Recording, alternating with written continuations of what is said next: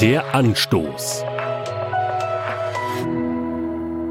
Johannes der Täufer hat die Aufgabe, Menschen auf Jesus vorzubereiten. Johannes predigt mit Worten, die Jesus sich zu eigen machen wird. Johannes schart einen Kreis von Schülern um sich. Jesus wird dasselbe später auch tun. Ein Schulfach ist das Gebet. Das ist erstaunlich. Juden lernen das Gebet in ihrer Familie und später im Gottesdienst kennen.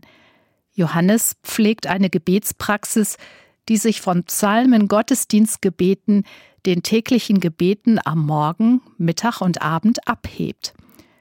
Johannes unterrichtet seine Schüler, wie sie darüber hinaus beten können.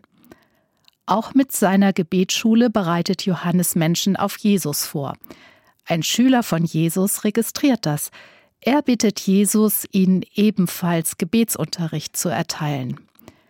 Er verspricht sich davon einiges, denn immerhin kennt keiner Gott so gut wie Jesus, der Sohn Gottes.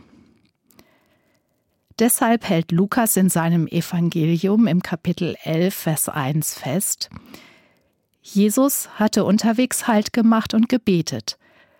Darauf bat ihn einer seiner Jünger, Herr, lehre uns beten. Auch Johannes hat seine Jünger beten gelehrt. Jesus gibt ihnen daraufhin das Vaterunser als Gebet an die Hand. Kennen Sie das Vaterunser?